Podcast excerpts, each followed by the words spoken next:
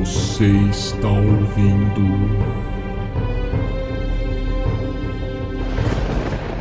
Zeus me livre.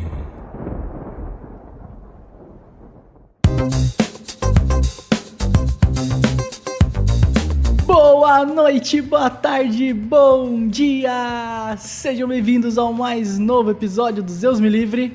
Meu nome é Horaci Passos eu sou o Lucas Parra. e hoje nós vamos falar das belas, das divinas, das puras, aquelas mais perseguidas por Zeus. Estamos falando das, Ninfas. das ninfas, ninfetinha. Não, ninfetinha é outra coisa. Podemos Mas é falar disso depois também. Então hoje a gente vai falar das ninfas. Legal. Vamos Uhum. ver o que, que vem aí. Vamos lá. Bom, vamos começar pelo começo, né? Então o começo não é o começo de Fadas Ninfas, é os patrocinadores do episódio. Eu achei que você esqueceu. Eu falei assim, peraí. não, essa parte eu não esqueço não. Então, galera, não esquece de se inscrever, ativar o sininho, seguir a gente, deixar seus comentários dos mitos que vocês querem ver, se vocês estão gostando ou não. E é isso aí, não esquece de compartilhar com seus amiguinhos e assistir os episódios que vocês ainda não viram. Tem bastante coisa legal que a gente já falou, hein? Então, manda ver. Tô começando a notar um. Agora Ah. sim. Não, peraí. Eu tô começando a notar uma diferença agora. O podcast tá começando a estabilizar e o YouTube tá começando a passar o podcast. É, Ó. cara? A galera preferindo o YouTube hora. É porque também dois lindos apresentando, né? Fica aí. Concorrência é braba. ótimo pro episódio das ninfas, cara. Foi sem querer. Mas tá valendo. Então bora, Bobito, vai. Bora lá.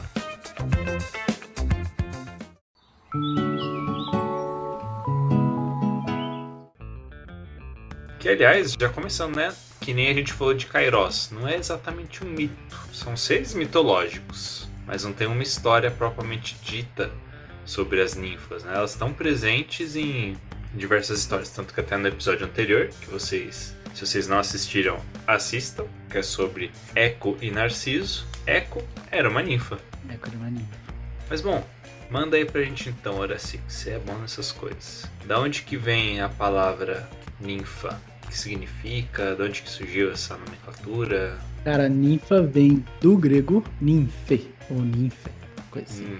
E ela tem a ver com noiva. né? Noiva, aquela pré-esposa. Tem alguma, algumas traduções que tem a ver até com botão de rosa, botão de flor. né? Então aquilo que tá prestes a desabrochar. Aham. É, tem Tá- Tá relacionado com núpcia também. é, então, na origem latim, é, ele tem a ver com Nuber, que aí vem de Núbio, até do povo núbio lá do Egito, e Uhum. de núpcias, que de novo a gente volta pra noiva, né, o mesmo, o mesmo ponto. Uhum. Então, a, a ninfa, ela tem, é, é, seriam uma bela donzela, uma jovem, que está no ápice pronta para as núpcias. Pronta para realizar o casamento, as bodas, tal, coisa desse tipo. E isso já, já começa a dizer muito né, sobre, sobre esses seres. É, eu, eu imagino que elas são semideusas, né? Porque a- algumas, inclusive, são imortais, mas não são todas. No geral, elas têm uma longa vida, mais do que do leite. Uhum. Nossa, cara, essa foi ruim. Nossa senhora. Vai cortar não. Vai ficar aqui pra vocês verem como é que é a verdade. Ai, É assim que é gravado os seus me livre. Enfim, ela tem uma longa vida e só que ela permanece sempre jovem. Então, elas a origem já é mais esquisita. Fala um pouco pra nós da origem. É, como sempre, existem divergências, né? Mas algumas falam que elas são filhas de da noite, Nix, e de Erebo, que não sei se vocês estão lembrados, quando a gente falou lá do comecinho, né? Falamos de Gaia, do, do surgimento do universo. Eles são titãs que vieram de caos. É de caos, Sim. né? Tô falando besteira não, né? É só no- eles são deuses primordiais, né? Eles são um pouquinho antes dos titãs. É, Depois vai ter os é, titãs. é, é antes É, de titãs, É episódio né? 2, velho. Ó, tá ficando longe já, cara. Então, Uhum. tá, pior que tá. É, mas então, né, nessa vertente, elas seriam então filhas desses seres primordiais mesmo. Então elas estão aí é, junto do mundo praticamente desde sempre, né? Tanto que elas muitas vezes são retratadas como seres da natureza e, e não seres que são mais humanizados, né? A gente vê sempre a representação humanoide, né? Nas pinturas, tal, quando tiver alguma retratação é sempre na forma de uma humana, né? De uma mulher. Mas elas são muitas escritas como se fossem mais relacionadas com seres da natureza e não, não é dado uma forma exatamente para elas. Só que aí da, na outra versão, aí elas podem ser filhas de principalmente de Zeus com tudo quanto seja outra deus, criatura, semideus, enfim. É. é no geral. E aí, inclusive, a filiação é, define qual tipo de ninfa que vai ser, né? Porque a gente vai ver que tem várias categorias, né? Vários uhum. tipos. Então, dependendo de quem foi a mãe ou o pai, né? No caso que não venha de, de Zeus, aí vai ser um tipo de ninfa diferente. É, no geral, eu ia falar que iconograficamente, assim, a representação delas é que elas são sempre jovens, belas, né? quase sempre estão representadas nuas, né? Que é para mostrar é, uhum. essa a gente, a gente, pode falar um pouquinho mais disso, mas é para mostrar o que é do instinto mesmo, que é do real ali, né? Não tem muita roupa, porque não tem muita capa para colocar nessa personalidade. Elas são instinto puro, tem, tem máscaras, máscaras né? é. E elas são instinto puro, mas elas representariam a, o poder criativo e todo. Como é que fala a palavra? Não é instinto. Fertilidade. É, né? fertilidade, né? isso. Fertilidade da natureza. E aí, por representar esse tipo de, de ponto, que é um aspecto é, do, da polaridade feminina, vamos dizer assim, é feminino aqui como símbolo, como ideia, sempre falo isso, não estamos falando de mulheres, mas feminino. É, se não lembram, vão assistir o episódio do Sagrado Feminino lá atrás. Hoje, então já baseiro. Que? Ah, esse, esse episódio, episódio, é bom, hein? Enfim, tá na hora de fazer outro. e aí, então, com essa potência que elas têm, elas sempre são representadas como feminino, porque é o poder da fertilidade, né? A gente tá falando de símbolos claramente, claramente femininos. É, elas são, digamos assim, né? Desdobramentos daquele arquétipo maior do feminino que é Gaia. Como se vários pedacinhos de Gaia, né, espalhados assim, né? Você pegou e fragmentou, que nem a gente comentou já com os deuses, que conforme a gente vai avançando aí na evolução do universo, da mitologia, eles vão se personificando, né? Se transformando em traços de personalidade as ninfas da mesma forma. Em vez de ser esse arquétipo mais geral do feminino, elas começam a se transformar num arquétipo é, mais delimitado, né? Cada uma representando um aspectozinho diferente. E aí em cada mito que a gente vê a representação de uma ninfa, aquilo representa um feminino específico e não esse feminino geral. É, a gente teve uma discussão logo, logo antes de iniciar, porque uhum. existe um apelo sexual altíssimo com a questão das ninfas, né?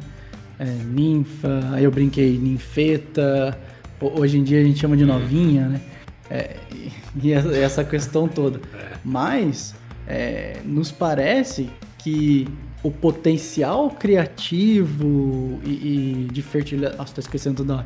De fertilidade delas, né? E até faz sentido elas serem jovens, prontas para núpcias, né? Que é quase como se ela estivesse no ápice.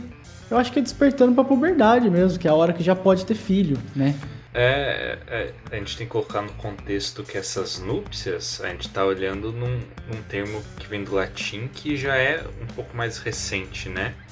e já sofre um pouco influência do catolicismo, em que as núpcias é quando, teoricamente, né, dentro desse sistema, a mulher teria a primeira relação e aí teria o filho, né? Daí a palavra. É.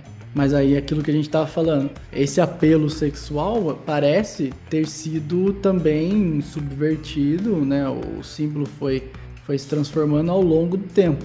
Mas que no fundo a gente está falando de um instinto primordial, é o desejo, uhum. né? é essa potência fertilizadora da natureza, sim, mas não é uma coisa que já tem uma finalidade. Não, ela é o poder de criação de tudo, de, de geração de tudo. Por isso que a gente vai ter é, os vários tipos de ninfas espalhados para tudo quanto é lugar do, do, carvalho, do rio, da montanha, da, enfim. Uhum. E, e aí, como essa potência. A potência sexual, talvez, ela seja só mais um dos tipos de desejo, mas as ninfas em si Hum, é, é mais que isso. é como se elas fossem puras, né? Como se elas fossem, tipo, Uhum. inconscientes, será que a gente pode dizer assim? Do potencial? De certa forma. Porque essa pureza, ela traz um quê de inocência também, né? E a inocência é isso, é a falta de consciência. Porque elas sendo também, né, criaturas da natureza, a gente normalmente tem uma visão de que a natureza é um negócio puro, né? Por mais que ela nem sempre seja da forma como a gente gostaria, às vezes é dura, às vezes é cruel também, mas ela só é o que é, e é isso. E, e isso, de certa forma, é uma pureza, né? É a pureza de seguir o próprio caminho da, da forma que deve ser. Uhum. No caso nosso, seria sem a neurose, né? Digamos. Pois é. É, aí assim, então você vê que elas podem estar representando, elas podem não, elas estão representando essa força do desejo. Uhum. Depois, um pouco mais pra frente aí na, na, na- na história da Grécia Antiga e da mitologia, elas vão começar a participar dos cultos orgíacos de Dionísio, mas de novo, por quê? Porque elas, elas representam um instinto desejo que há por trás da força que movimenta pessoas, né? Tipo, como se fosse a ideia de libido ali. E, e- Mas quem faz mesmo os rituais lá, inclusive os rituais de, de comer, despedaçar as pessoas e comer e tal, é, é as Mênades, né? Não, não as ninfas em si, mas elas estão o tempo inteiro dançando ao redor e seguindo a, a carreata de, de Dionísio, assim. E sempre junto de, de faunos, é, silvanos, é, sátiros, aquela coisa toda. Que já tem aí uma representação também de outro instinto, né? Uhum. É. Então, a impressão que eu tenho é que essa conotação mais relacionada com sexualidade não vem das ninfas em si, vem dessas outras figuras que enxergam nela, nelas, é, esse objeto de desejo sexual. Não é o que está associado necessariamente ao que elas representam e como elas são descritas, o símbolo delas. Só que o, o desejo, né, o instinto, principalmente o instinto, que está representado nesses outros nessas figuras, principalmente sátiro, né? Como ele é meio animal, meio bode, da cintura para baixo, isso representa muito o instinto, né? E, e aí esse instinto, quando desequilibrado, leva esse desejo exacerbado. Que a gente vê em algumas histórias que tem uma perseguição é, das ninfas pelos sátiros. Eles ficam correndo atrás delas, né? Desejando elas, querendo possuí-las. E aí É, os sátiros em si, eles são loucaços É, então. sexuais, né? Exatamente. Eles, sim. Eles também. É, você ver a diferença, né? Eles também são desejo. Eles também são natureza. Só que por que é tão diferente? Porque eles não têm a mesma pureza que as ninfas têm. Eles já estão, de certa forma, aí, é, meio que corrompidos pelo desejo, pela parte mais carnal, né? É, e depois a gente. E aí eles buscam essa pureza delas. Sim. É, e isso vai culminar, né, falando de termos de novo, mais pra frente, no que hoje a gente tem no termo ninfomaníaca, o ninfomaníaco, Uhum, que tem a ver com exatamente. o madness, né, a loucura da mania, mais associada à palavra ninfa de novo. Mas aí ela já tá representando o desejo, né? Então é a loucura do desejo que chega nesse extremo de, de, de- de- de- dessa, desse transtorno que a gente vai chamar de ninfomania. É que só pra pôr em termos técnicos, não sei se todo mundo sabe, mas ninfomania é um distúrbio psicológico em que a pessoa é, é compulsiva por atos sexuais. Seja ela com ela mesma, seja com outros, com um parceiro, com vários parceiros, Nada enfim. satisfaz, né? De várias formas, é, nada satisfaz. Bom, falei como se todo mundo soubesse já, né? Verdade. Se não sabem, agora estão sabendo.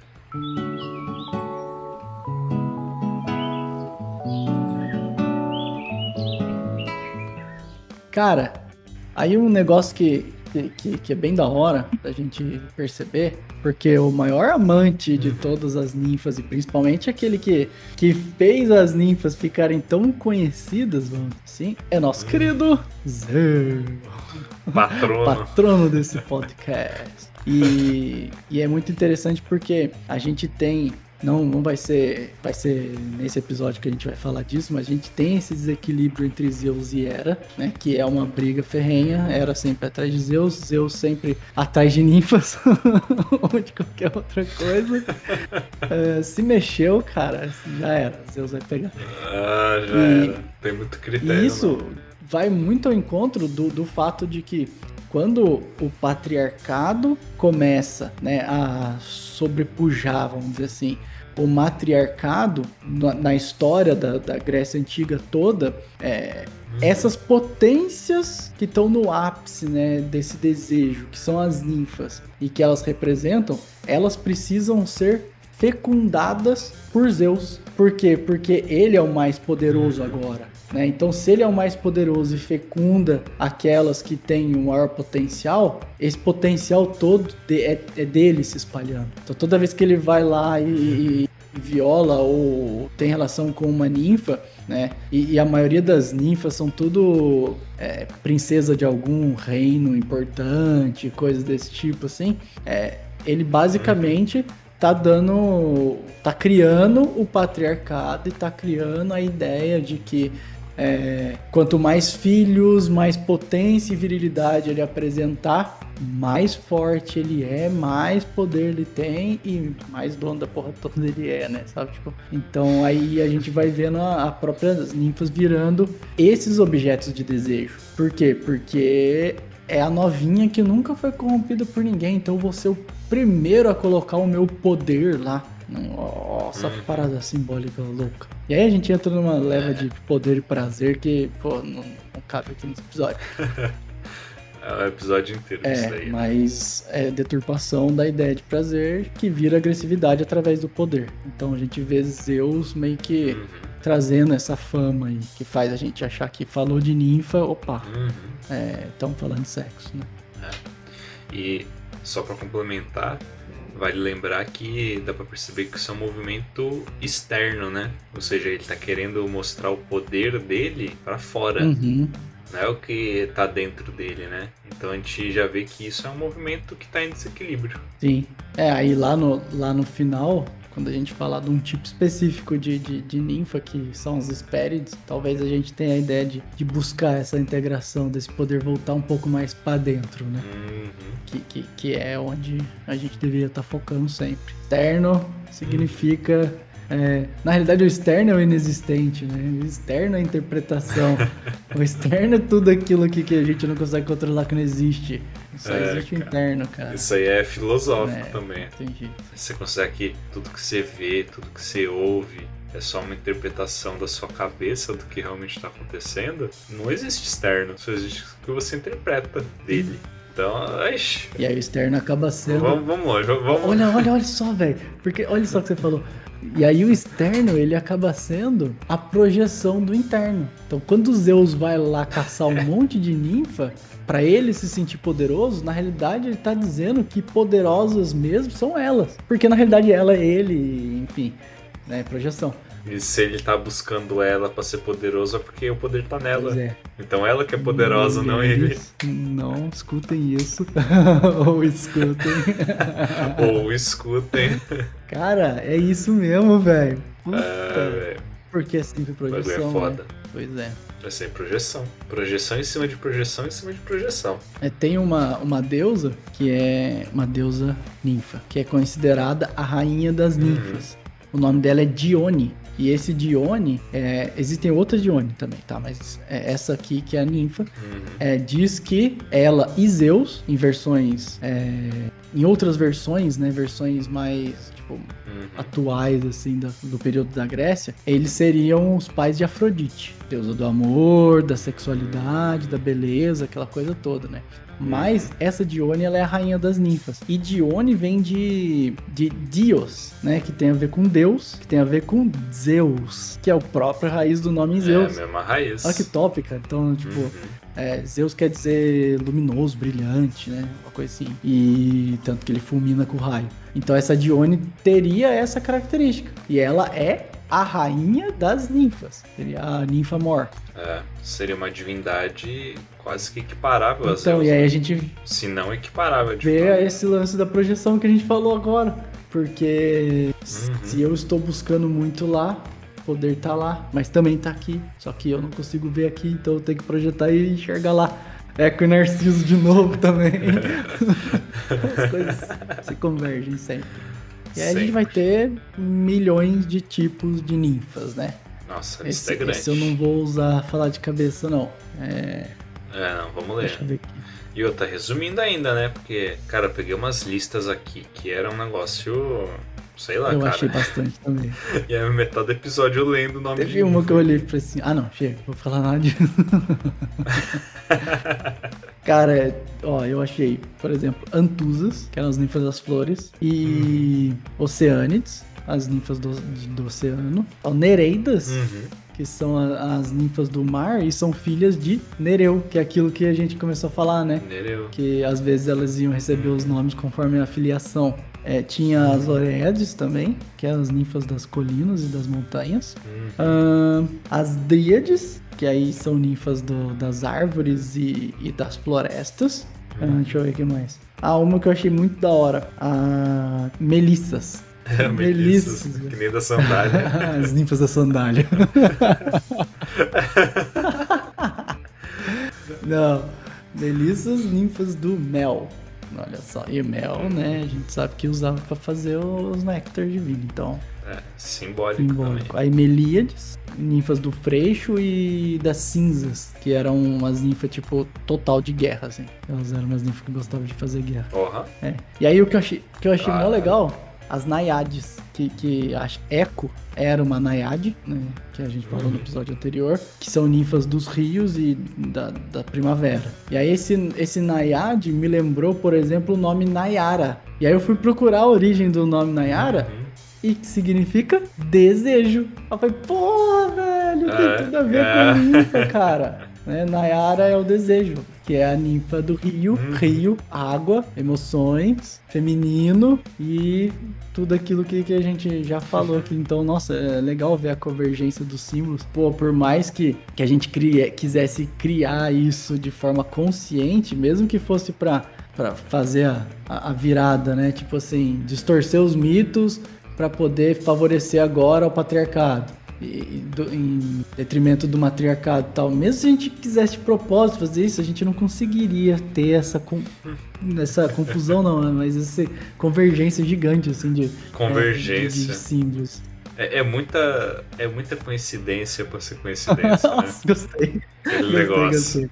Isso é da hora. É muita coincidência pra ser coincidência. Vou pôr na camisa. tá? Porque, cara, quando é um negócio feito assim, né? Tipo assim, manipulado, as coisas escapam, cara. Não tem jeito. Ficam as umas pontas soltas. E você vê tudo que a gente olha, por todo ângulo que a gente olha, as coisas se relacionam uma com a outra, não tem jeito, Yeah. velho. Por isso que é da hora a mitologia e símbolo, né? É, por isso que a gente tá aí estudando um monte, descobrir. Eu fico, nossa, cara, eu fico maluco. Tem dia que eu tô lendo aqui pra gente montar um episódio e tal, daqui a pouco eu, eu vejo um negócio, meu Deus, o que que tá rolando?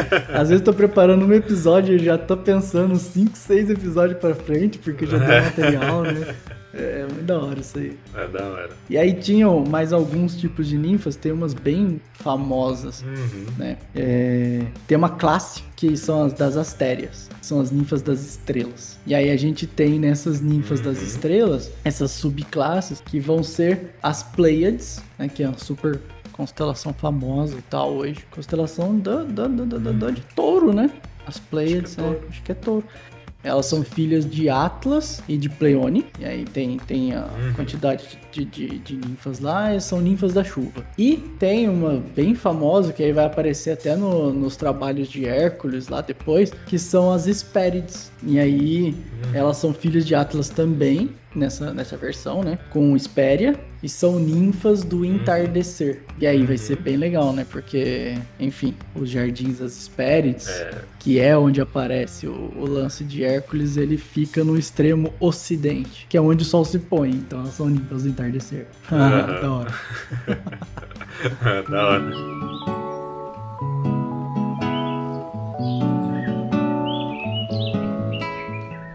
É, cara, as Spirits é, tem, tem bastante simbolismo em volta delas, né? Acho que as outras também, se a gente fosse aprofundar, ia ter bastante coisa, mas elas. é, essa parte aí de é, elas cuidarem dos jardins, que é onde tem os pomares que dão as maçãs douradas, que a gente falou no episódio anterior também, né?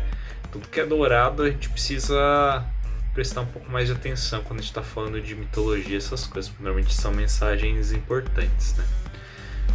E basicamente, de onde que surge essa história aí do- dos pomares, né? Gaia, quando tem o casamento de e Zeus, nas núpcias. Opa, ninfa! Opa, lembram? Ninfas? Nas núpcias, é, Gaia presenteia os dois com as árvores das maçãs de ouro e designa é, as Hespérides para cuidar da- das Uhum. árvores.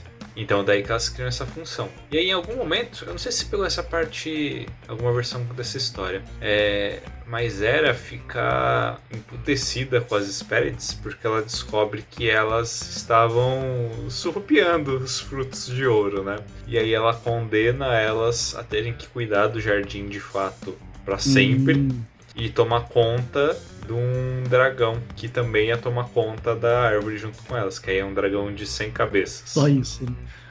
Só isso. Então, ah, E aí Atlas, sendo também né, o, o guardião, é, é profetizado que em algum momento é, ele vai ser é, roubado, né? E aí ele constrói um muro ao redor do jardim, então ele protege o jardim, né? Só que aí depois ele acaba indo lá para tendo que cumprir a função dele depois da Titanomaquia de é, titanomaquia. suportar. Você invertendo as palavras de É. novo. o que, que eu falei? Nem percebi. Nem sei. Nem sei. Você Titanomaquia. trocou, velho. aí. Você troca, isso é muito louco. Vocês pegaram aí. É, ele ficou com a função de ficar segurando o firmamento, né? Segurando a terra. É, só que aí depois, aí depois vem Hércules, mas bom, quando a gente for falar, acho que dos trabalhos de Hércules, a gente explica nos detalhes como que todas essas coisas aconteceram, né? Mas no fim as Hespérides ficam como guardiões das maçãs de ouro. É, o, o- o lance ali, que agora que você foi falando, eu fui pensando nos negócios também. Porque maçã, Uhum. até na, na- na- na mitologia judaica, né, cristã, a maçã Uhum. já representa o desejo. Né? Então tem tudo a ver com estar Sim. no jardim das Hespérides, que são ninfas, que é o desejo, né, essa coisa toda. Era tendo ganho nas núpcias, que é muito da hora. Uhum. Mas parece que é como se se ela ganhou de presente de Gaia, é, e Gaia era a maior vidente que tinha, né? O oráculo de Apolo era Ah. antigamente de Gaia, né? Foi outra coisa usurpada. Mas é, ela sabia por que, que ela tava dando aquelas, a- aquelas maçãs, né? Uhum. Acho que ela dá as maçãs e era planta, as ar e aí nascem as árvores, alguma coisa assim. Não sei se ela dá as árvores inteiras, eu acho. É, Mas não tenho certeza. elas são douradas. E aí é o que você falou, tipo, falou que é dourado, meu, pode pensar diferente aí. E, seria, o que, que seriam essas maçãs douradas, né? Seria aquela maçã que representa o conhecimento do desejo, sabe? O, o- e aí conhecimento dá, um, dá né, a nós a consciência sobre o desejo. Então é por isso que era tão proibido chegar perto. Você vai ter Atlas construindo muro, você vai ter um dragão de 100 cabeças. Olha o tamanho do desafio que você tem que enfrentar, tá ligado? Pra, pra, pra poder chegar numa maçã dessa. Mais as Hespérides que protegiam o lá. E, e acho que lá de fora ficavam as greias, tinha as górgonas também. Você tinha que passar Era, por, por todo um negócio, né? que era no Monte Atlas. É, então. O... E aí, cara, esse ainda é o 11 primeiro trabalho de Hércules. É um dos últimos. Então, se a gente pensar naquela ideia, né, de que é, é sempre construção, indo cada vez mais profundo e ganhando cada vez mais consciência. O 11 primeiro trabalho é quase no fim. Então, essas maçãs, elas tendem a representar é, o conhecimento desse desejo, a consciência, o entendimento e a integração. Dourado também representa a integração. Não é à toa que é, Gaia dá para ela no casamento de Zeus e Hera, que é o casamento dessa polaridade masculina e feminina, que é a zoeira Uhum. da mitologia grega inteira, né, velho? Vamos lá, né?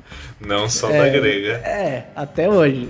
Estamos na era de Zeus até hoje e Zeus me livre aí.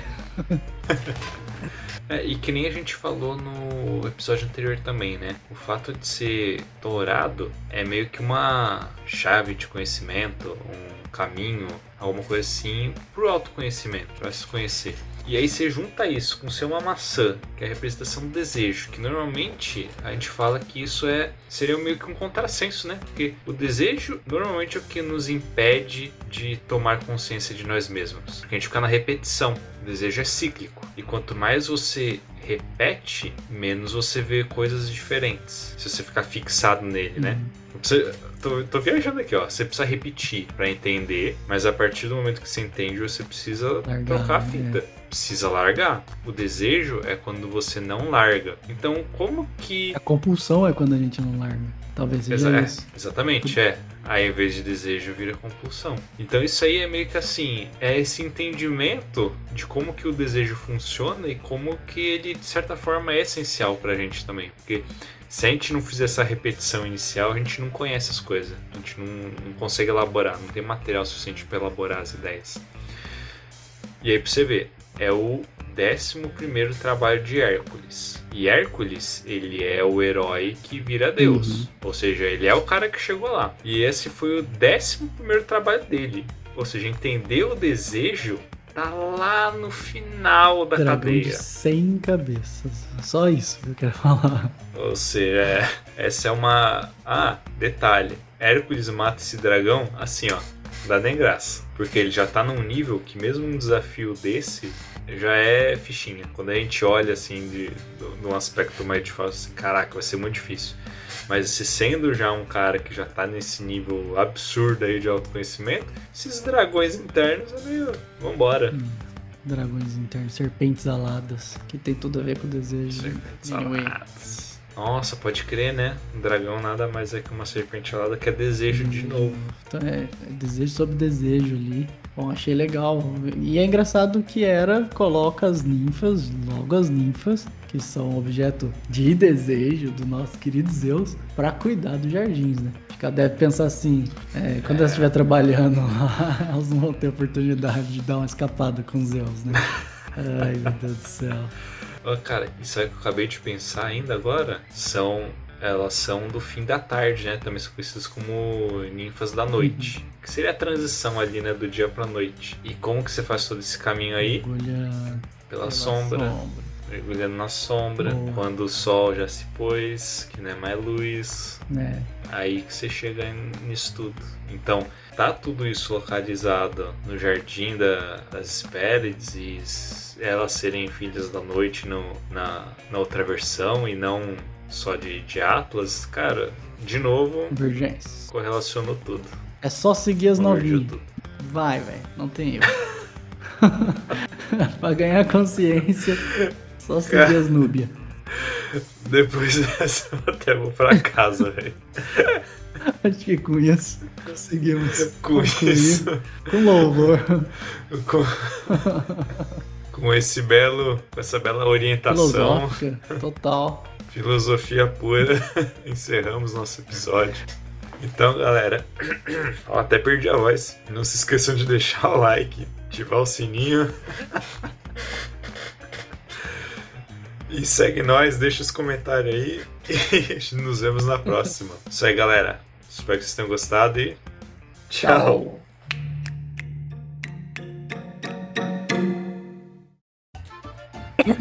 Caralho. Não, tá perdendo a voz também. Pô, perdi, perdi a voz real. Caralho. Esse podcast foi editado por GT Produções.